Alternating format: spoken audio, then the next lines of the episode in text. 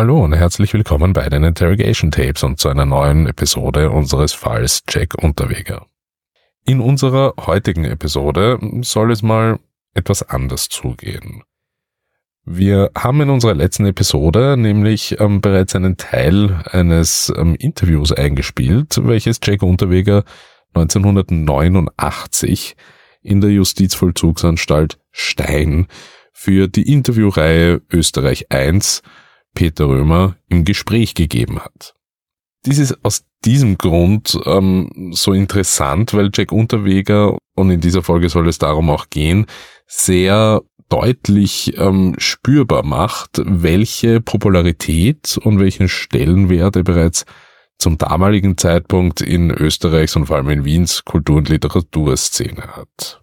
Aber nicht nur um seine literarischen Werke, vor allem um das Werk Fegefeuer geht es in diesem Interview, sondern einfach auch um die Anerkennung seiner furchtbaren Kindheit, ähm, um die Anerkennung seiner Resozialisierung ähm, durch ähm, sein literarisches Wirken, wohlgemerkt, während er noch ähm, sich im Gefängnis befindet.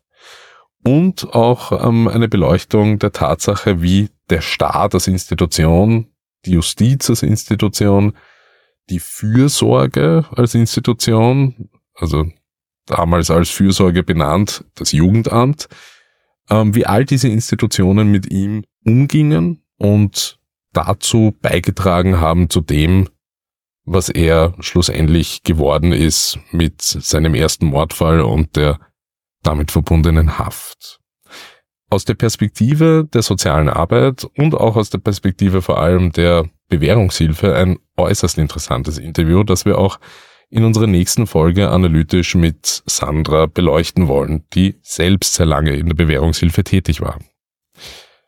Heute wollen wir uns aber eben mit dem ersten Teil dieses Interviews beschäftigen und dementsprechend wird diese Episode sich sehr intensiv mit diesem ersten Teil und mit diesem Einspieler, den wir hier fast zu voller Länge bringen wollen, beschäftigen. Viel Spaß!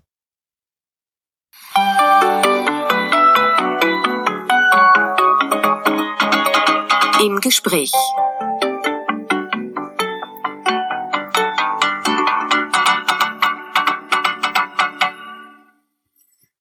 Guten Abend, meine Damen und Herren. Bei der 48. Ausgabe der Sendung im Gespräch begrüßt Sie Peter Römer. Jack Unterweger ist Schriftsteller.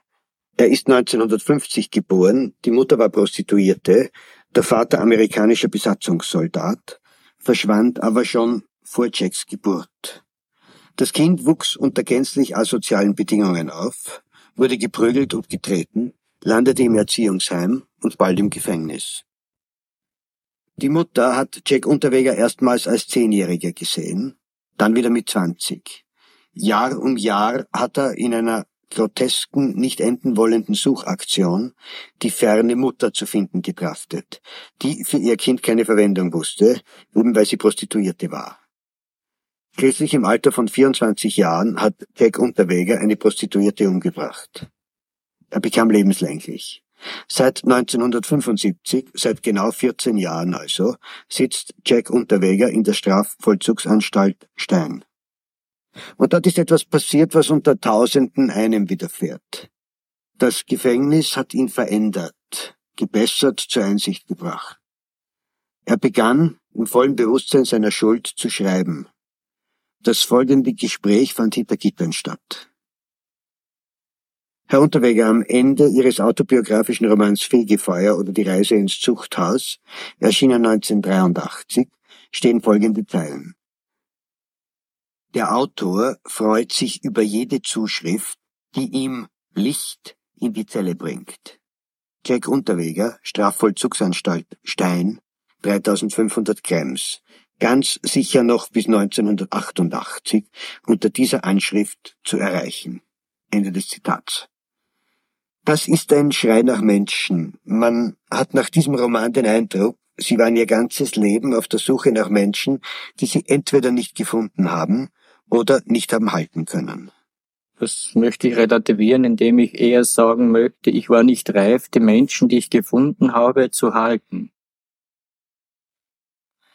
Zunächst einmal war es die Mutter, von der der kleine Jack Unterweger nur neun Aktfotos kennt, die er mit zehn Jahren kennenlernt, sofort wieder verliert, nachdem sie ihm das Barbuch gestohlen hat, mit 20 Jahren zum zweiten Mal trifft und die er eigentlich immer sucht.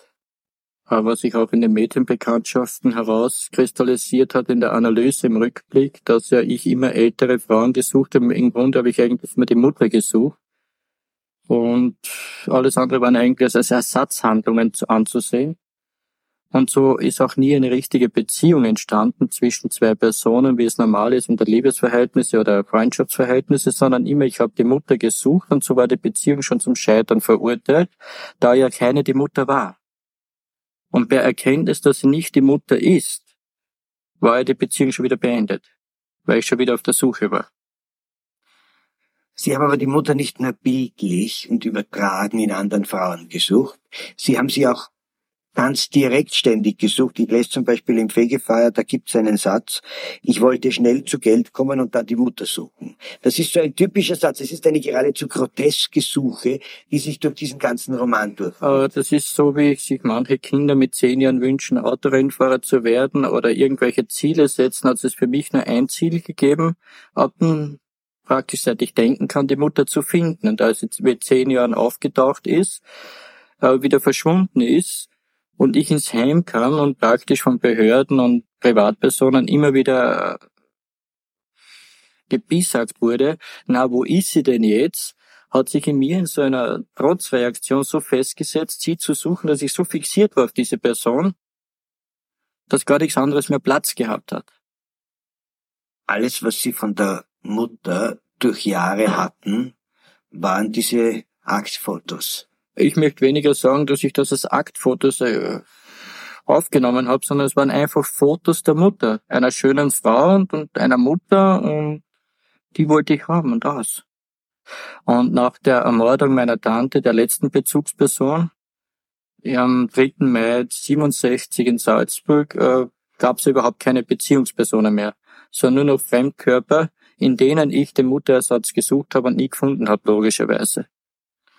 Ihre Tante war Prostituierte und ist ermordet worden. Die ist von einem, der aus der Strafanstalt Stein symbolhaft fast schon, nach vier Jahren Haft entlassen worden ist und nach, am Tag nach der Entlassung in Salzburg die Prostituierte aufgesucht und erstochen hat.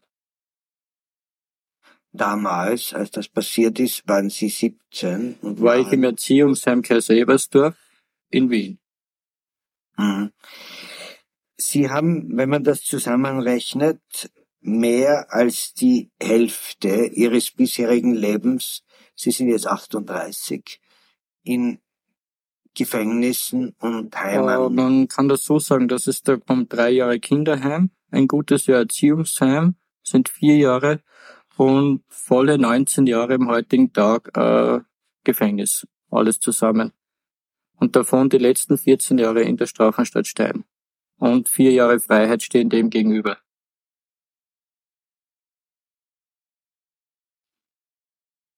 Sie sind bei Ihrem Großvater aufgewachsen, der häufig betrunken war, Sie gedroschen hat. Das ist äh, in diesem Milieu und in diesem Wimmitzgraben, wo ja die ganzen Delogierten aus der Stadt ihre Zuflucht finden, diese Keuschler, wie man in Kärnten sagt, das sind die abgeschobenen äh, auch im Barackenlager hat man die abgeschoben früher am Stadtrand raus. Das ist dort ein normaler Tageszustand. Das ist nicht irgendwo ein gezieltes Betrinken und ein gezieltes das Kind schlagen, sondern das ist heute 1988 genauso wie vor 30 Jahren. Dort in diesen sozialen Aus werden eben Kinder geschlagen und da wird gesoffen und das ist der Tagesablauf. Wo die Arbeitslosigkeit ist, wo kein Geld ist und wo die Sozialhilfe dauernd zuschlagen muss und wo die Fürsorge auftritt, das ist dieses Milieu. Das hat aber, das möchte ich nicht spezifisch sagen, sind auch andere Kinder von da draußen gekommen, sind anständig geblieben. Das hat mit dem einen mit dem anderen gar nichts zu tun. Ich glaube, wenn das Mutterproblem nicht gewesen wäre, dass ich die Mutter gesucht habe, wäre ich vielleicht heute noch in dieser Kleinstadt, in Weit, wäre ich vielleicht noch in dem Tal drinnen, wäre vielleicht ein Landwirt oder ein Holzknecht oder irgendwie, sondern ja, aber die, die Hiebe hätten mir nichts ausgemacht. sondern äh, durch das, dass ich die Mutter gesucht habe und in die Stadt gezogen bin, immer wieder die Stadt, das war ein magisches Wort, weil jeder hat gesagt, die Mutter ist in der Stadt, bin ich immer in die Stadt und in die nächstgrößere Stadt und durch das ist es gekommen. Mhm. Nun erhebt sich aber doch die Frage, ob an dieser Kindheit, selbst in diesem Milieu, nicht doch ein wenig was Exzeptionelles ist. Ich meine, Sie haben schon unter fünf Jahren begonnen, ja. unter Anleitung des Großvaters Schnaps, Schnaps zu trinken. Sie haben ihm geholfen beim Kartenspiel betrügen. Äh, Sie haben immer wieder bei Sex zugeschaut und das auch, auch selber schon probiert. Auch eine Situation, die in solchen Milieus äh, normal anzusehen ist, weil es eben nicht drei Zimmer gibt für die ganze Familie, sondern meistens schläft da die ganze Familie in einem breiten Ehebett. Und das Kind ist da nicht beigezogen, beim Sex zuzusehen, sondern ist gezwungenermaßen daneben. Es gibt keine Rücksicht da irgendwie, weil einfach die Instinkte niederer sind, die Hemmschwellen sind niederer. Und wenn Sie sagen, ob das prägt, prägen tut es schon, das ist richtig. Aber auch wieder nur, dass ich nicht das einzige Kind bin, das so aufgewachsen ist, sondern dass es dort wiederum, ja, das Kind kriegt zum Mittagessen ein Glas Schnaps dazu. Und es regt sich niemand auf, es findet niemand was dabei. Und das ist heute noch so in diesem Tal und bei vielen Familien dort. Was mir Leute bestätigen, die ja heute noch dort leben. Ne? Ja, äh, man muss dazu sagen, dass es vielleicht eine seelische Verhärtung stattfindet in diesem Milieu und auch bei mir stattgefunden hat, dass man ja nie Kind sein kann da dort und Kind sein darf, weil das Kind wird dort von den Erwachsenen als vollwertige Person herangezogen, sei es eine Arbeit, sei es äh, Schnaps trinken oder sei es beim Kartenspielen. Meistens sind das Familien mit viel Kinder und das jüngste wird vom ältesten Kind von Zwölfjährigen erhalten. Also da ist jeder schon vollwertiges Mitglied. Die Erwachsenen machen das nicht in böser Absicht, sondern sie kennen das nicht anders. Das vererbt sich von Generation zu Generation. Und jeder sagt, mir ist auch nicht anders gegangen. Und deshalb gibt es in diesem Milieu, und auch für mich hat es keine Kindheit in dem Sinne gegeben, weil es hat nie ein Tretauto gegeben, es hat nie ein Spielzeug gegeben, nie eine Puppe gegeben. Das hat es nicht gegeben. Es hat nur das gegeben, was die Erwachsenen auch gehabt haben. Das ist dieses Milieu und das ist dort ein Normalzustand. Herr Unterweger, jetzt kommt aber doch aus diesen Erfahrungen, die Sie schon als Kleinkind gemacht haben, ein zweites Leitmotiv, möchte ich jetzt einmal sagen, Ihres Lebens neben der Suche nach der Mutter, nämlich dieses ständige Bedürfnis sich rächen zu wollen. Ein ganz tief sitzender Hass. Sie haben das im Fegefeuer in einem Satz da einmal sehr prägnant zusammengefasst. Zuerst wollte ich heulen, toben, schreien, betteln. Dann wurde ich trotzig und schwor Rache. Kann ich das so verstehen, dass dieser Hass und dieses Bedürfnis nach Rache sozusagen ein kollektiver Zustand dort sind, der, der auch ein Kind erfasst? Äh, das ist ein kollektiver Zustand, der die Kinder erfasst. Nur eben, äh, wie es immer in der Gesellschaft und überall ist, in der Fabrik, in der, Universität, es gibt immer die Masse, die sich gefallen lässt, die schimpft, aber sich nicht berührt. Und dann gibt's diese Einzeltypen, die davon so erfasst werden und nicht mehr loskommen davon und explodieren zeitweise. Das ist das, was Sie in Ihrem zweiten Roman Wabanka mal bezeichnen als Aggression, Wut, Ohnmacht und Allmacht. Das ist das Wichtige, weil dem Moment, wo man Angst verbreitet und sieht den anderen dann ängstlich zittern, äh, kriegt man ein wahnsinniges Siegergefühl. Obwohl man weiß, dass man etwas Schweinisches gemacht hat. Aber man kann sich, obwohl man jede Handlung beobachtet. Ein Siegergefühl. Ja, äh, man beobachtet, wie man den äh, quält, wie man den äh, bedient und, und wie der leidet darunter und man kann sich nicht zurückhalten mehr. Man hat nicht mehr diese geistige Kraft, obwohl man den Handgriff, man sieht, wie die Hand auf den hinfährt. Aber man kann sich nicht mehr zurückhalten, weil man den Kanal nicht gefunden hat. Und das alles äh, ist in der Analyse späteren äh, aufgearbeitet, ist mir das so bewusst geworden. Ich habe das alles bildlich nacherlebt und habe mir die Frage gestellt, warum habe ich da nicht zurück können? Es war unmöglich zurückzukehren. Das wurzelt eben in diesem Gefühl, denen zeige ich jetzt und die werden uns nicht dauernd bedienen und äh, ich lasse mich von denen dauernd niedertreten und Jetzt kommt natürlich dann dazu, jetzt kommst du in die Schule, bist der Fürsorgebalg, dann bist du der Lehrstelle, bist der Fürsorgebalg, dann äh, kriegst kein Geld nicht, dann kriegst Hausarrest vom Lehrherrn, da musst du am Abend arbeiten bis vier in der Früh auf dem Ball und du kriegst nichts dafür und wenn du was fragst, kriegst du Watschen. Äh, bitte, das ist aktenkundlich bekannt und der Lehrherr hat dann ein Jahr nach mir sowieso keine Lehrlinge mehr vom Arbeitsamt gekriegt.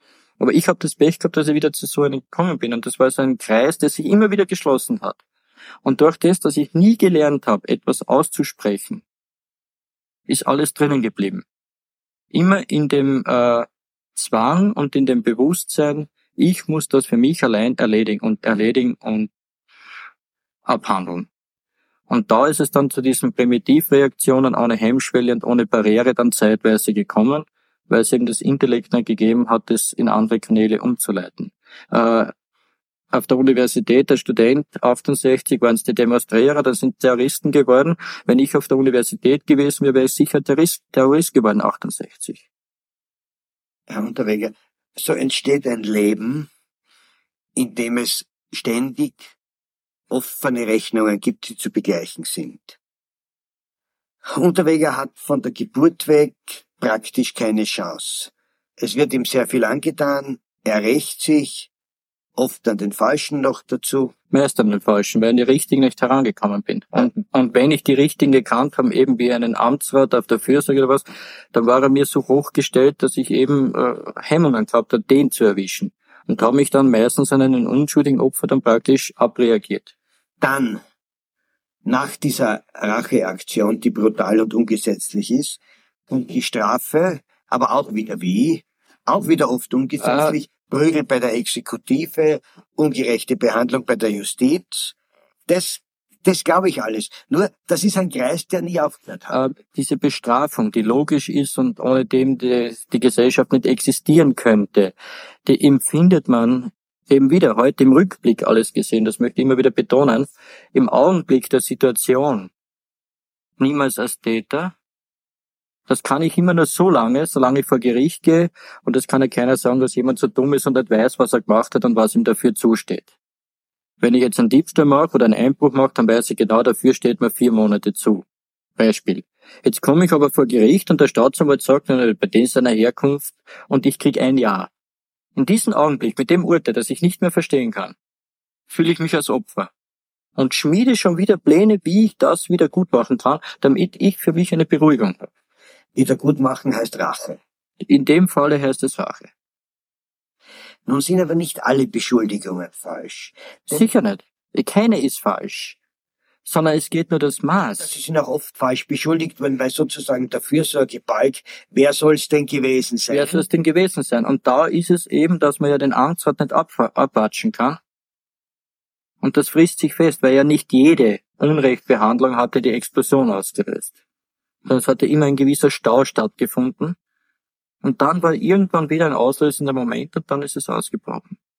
Es gibt da eben diesen Lebenszug, dass sie nirgends bleiben können und wollen und nichts halten können. Das möchte ich im Rückblick so sehen, dass ich vielleicht zu schnell bereit war, von dort wieder zu verschwinden, weil ich wiederum zurückkommen zum Anfang die Mutter gesucht habe. Das heißt, sobald ein kleiner Widerstand oder ein kleiner Vorwurf aufgetaucht ist, habe ich gar nicht bemüht, ihn aus der Welt zu schaffen, sondern habe mich wieder in eine Opferrolle hineinmassuriert und habe dann gesagt, die wollen mir eh nicht und da ist besser, wenn ich gehe. In Wirklichkeit habe ich aber ohnehin schon auf die Möglichkeit gewartet, von dort verjagt zu werden, um wieder die Mutter zu suchen. Sie sprechen über all das und das habe ich auch an dem Buch Fegefeuer so geschätzt. In einer so überhaupt nicht wehleidigen Weise.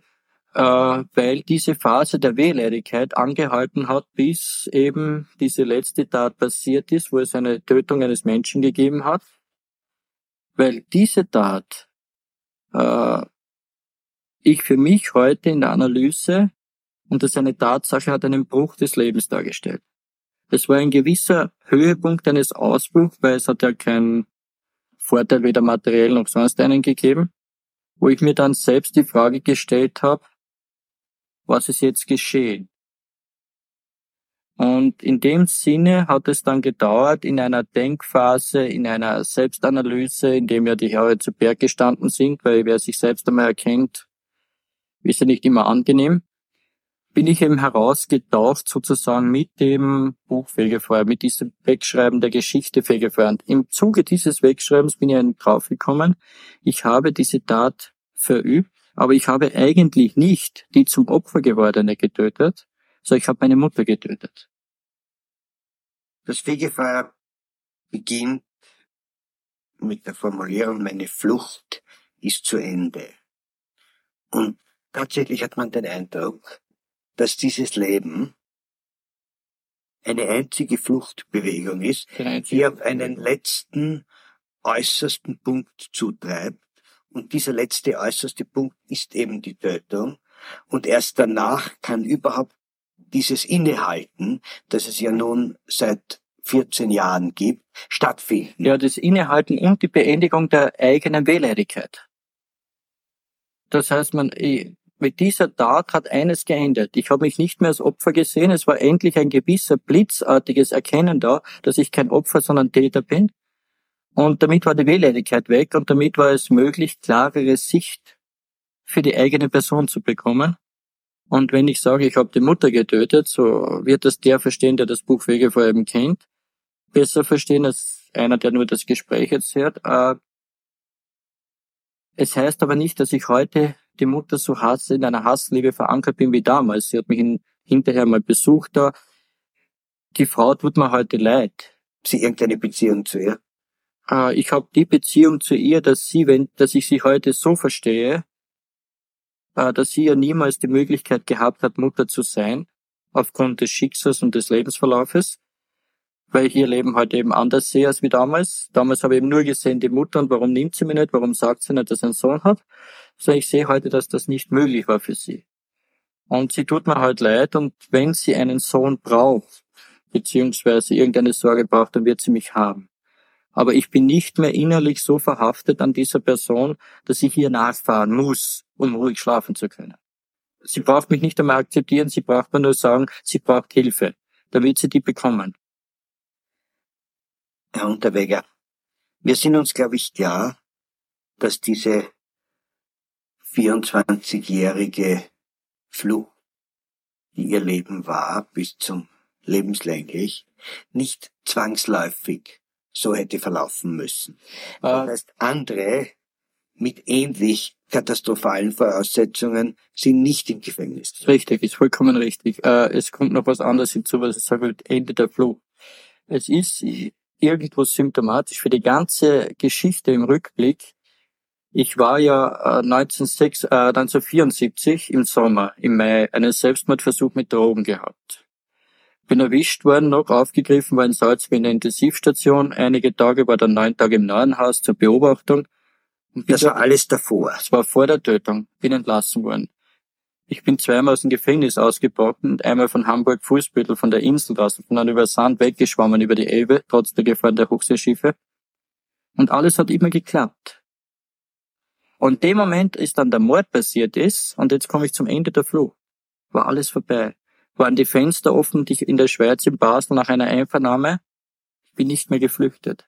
Ich war in der U-Haft mit einem Beamten am Bezirkskrieg vorgeführt, was auch im Buch aufscheint. Kurz, die Namen ist uninteressant der ließ mich am Gangfenster am offenen Fenster stehen. In Erwartung dieser Strafe, die ich jetzt sitze, habe ich keine Flucht mehr gemacht. Obwohl ich allein und ohne Handschellen am Gangfenster stehe, im Parterre. Und das sind für mich Punkte, wo ich sage, weil es hat mich ja dort niemand aufgehalten. Es hätte mich niemand aufhalten können. Und ich hätte nichts überwinden müssen. Ich hätte nur brauchen rausspringen und weggehen, mitten in der Stadt. Wo ich dann sage, die Flucht war nicht nur äh, oberflächlich zu Ende, sie war auch intellektuell geistig zu Ende. Seelisch. Seelisch, sie war komplett zu Ende. Es war einfach der Bruch des Lebens. Es war wie eine Neugeburt. So blöd es klingt, war diese Tat, dieser Höhepunkt der Tat, war eine neue Geburt meiner Person. Hm. Herr Unterweger, ich möchte noch einmal auf die Frage zurückkommen. Sie haben sie sozusagen im rein technischen Sinn beantwortet und haben dann sogar die makabre Formulierung verwendet in Verbindung mit Fluchten, die ihnen gelungen sind und wo sie Polizeikontrollen durchgerutscht sind, dass so viel geklappt habe. Ich meine jetzt, es hätte nicht zwangsläufig eine kriminelle Karriere werden müssen, Also andere unter ähnlich katastrophalen Voraussetzungen sind dann, weiß ich nicht, Abteilungsleiter in einer Bank geworden. Postoberoffiziale. Wäre das überhaupt je ein Lebensziel für Sie gewesen? Äh, ich glaube, wenn ich so rückblickend das betrachte, mein Lebensziel war eigentlich immer irgendwo ein Seiltänzer zu sein. Meine Berufswünsche als Kind oder als Bub oder als Jugendlicher noch haben sich eigentlich nie im was man so unter bürgerlichen Rahmen versteht, abgespielt. Ich habe so Fantasien gehabt vom Formel 1 Rennfahrer und von Schlagersänger und von äh, damals war ja die große Zeit der Beatles und der Stones 65, 66, das hat er aufgeprägt irgendwo. Äh, ich habe eigentlich nie einen Berufswunsch gehabt und habe es nie vorstellen können, in ein Büro zu gehen. Ich habe mir es nie vorstellen können, ein Jahr vorher zu wissen, wann ich Urlaub habe, was ich ja von den anderen so gehört habe, sondern soweit man natürlich das geistig überhaupt Platz gegriffen hat, weil ja immer die Muttersuche vorrangig war. Die Arbeitsplatzsuche war immer nur für einen Augenblickzustand, um Geld zu haben, um weitersuchen zu können. Aber immer wenn diese Phase da war, dass man nachdenkt, äh, zum Beispiel, wie ich da 68 in Kärnten als zum Boxen gegangen bin und die Kärntner Meisterschaft nach vier Kämpfen schon gewonnen habe, da als, äh, im Federgewicht noch, da war ja auch der ganze Hass drin, was ja niemand im Club gewusst hat. Aber auch das war mir kein Erfolg, der mich beruhigt hat. Sondern es war einfach nie die Möglichkeit da. Ich habe einfach immer diesen Drang nach draußen gehabt.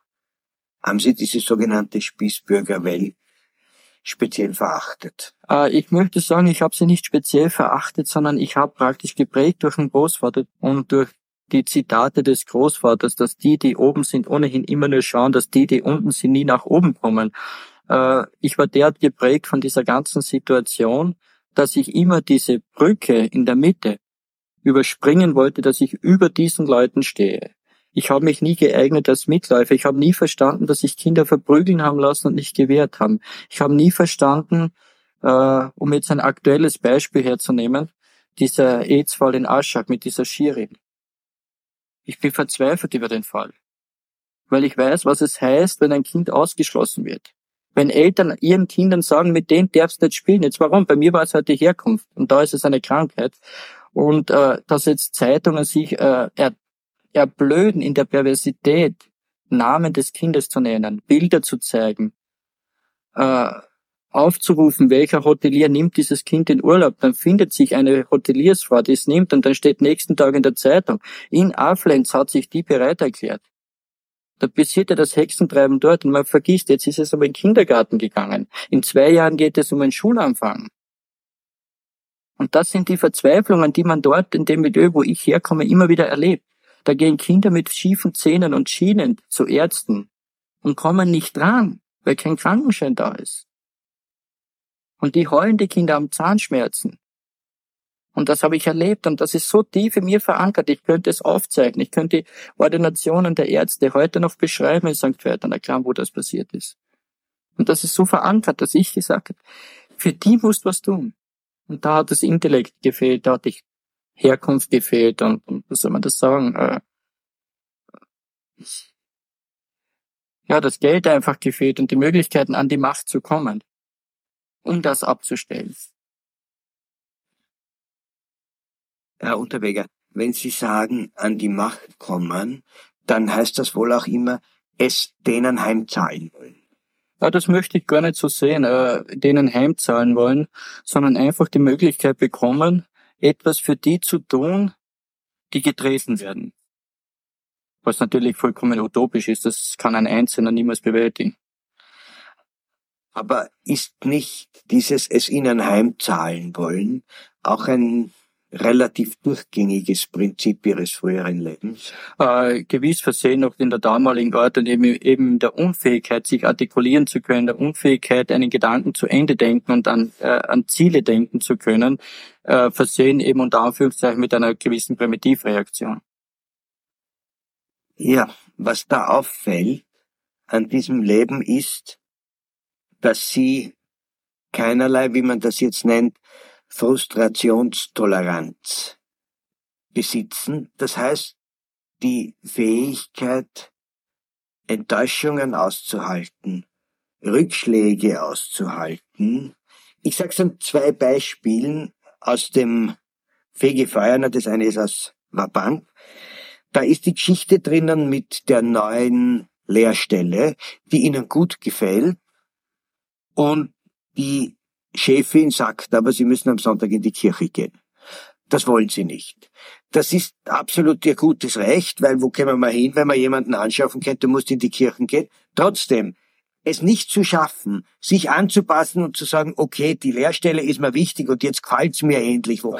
In Gottes Namen gehe ich halt am Sonntag in die Kirche. Zu diesem konkreten Fall möchte ich schon sagen, äh, ich habe mich in diesem Hotel in St. Anton sehr wohl angepasst. Ich habe äh, abends um 19 Uhr war ich zu Hause. Ich habe die Zimmerstunde im eigenen Zimmer verbracht. Aber beim Kirchgang haben sich bei mir derartige Staffeln aufgestellt aufgrund der Erfahrungen in der Kindheit, äh, gegenüber diesen katholischen, ich meine, ich kann beten, ich kann christlich sein, aber Mensch sein muss man.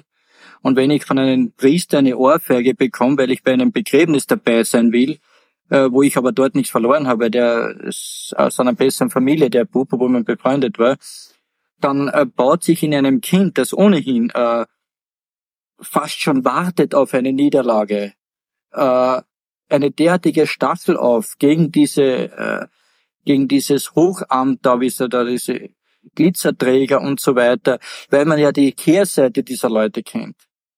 Also, Ihre und deshalb bin ich dort nicht in die Kirche gegangen. Ihre konkreten Erfahrungen mit der katholischen Kirche waren einfach so verheerend, dass Sie das nicht wollten. Ich sage es Ihnen noch an einem anderen Beispiel, das aus Wabank stammt. Da hat die Freundin, mit der die Hauptfigur schlafen will, die Regel sagt ihm das und er und seine Reaktion ist, so steht's im Text, die Worte treffen ihn wie Keulenhiebe. Das heißt, da wird eigentlich ziemlich geschwind was zur Katastrophe. Äh, vielleicht war es die Unfähigkeit, wiederum aus dem nicht artikulieren können, aus einer zu großen Erwartungshalte, dass es gelingen muss, äh, die Unfähigkeit, Kompromisse zu machen die intellektuelle Unfähigkeit, einen Kompromiss gegenüber einer Situation einzugehen. Weil man hat immer wieder darauf gewartet, also ich habe immer wieder praktisch schon gewartet, dass ich verliere. Und ich war äh, im Gegenteil so äh, überrascht, wenn es einmal einen Sieg gegeben hat, dass ich meistens irgendwo wie benommen da gestanden bin, dass etwas gelungen ist. Also so gesehen möchte ich fast sagen, es war einfach die Unfähigkeit, einen Kompromiss zu akzeptieren. So, das war der erste Teil des Interviews. Ihr könnt sicher schon erahnen, dass wir in unserer nächsten Episode viel zu tun haben werden, um das gerade Gehörte zu analysieren. Wir haben, glaube ich, hier in 30 Minuten ähm, circa alle Themenfelder beackert, ähm, die ähm, Jack Unterweger in seinem Verständnis nach ähm, zu dem gemacht haben, ähm, was er geworden ist. Und ja, äh, es wird auch nicht verwundern, dass ähm, in sehr, sehr vielen Bereichen und im Kontext von allen möglichen ähm, Stationen seines Lebens die soziale Arbeit hier ähm, einen, einen wesentlichen Faktor gespielt hat. Ähm, dazu mit Sandra in der nächsten Episode mehr. Spannend vor allem auch ähm, vor, dem, vor dem Hintergrund, dass wir uns hier ähm, bei den Geschehnissen in den 60er und 70er Jahren befinden, also auch vom zeitlichen Ablauf und von der Entwicklung ähm, der, ähm, der sozialen Arbeit in der Zeit und auch der Justiz und der Bewährungshilfe sehr interessant. Ich bin gespannt. Ich freue mich darauf. Ich hoffe, ähm, ihr auch. Und wir hören uns beim nächsten Mal. Bis dann. Tschüss.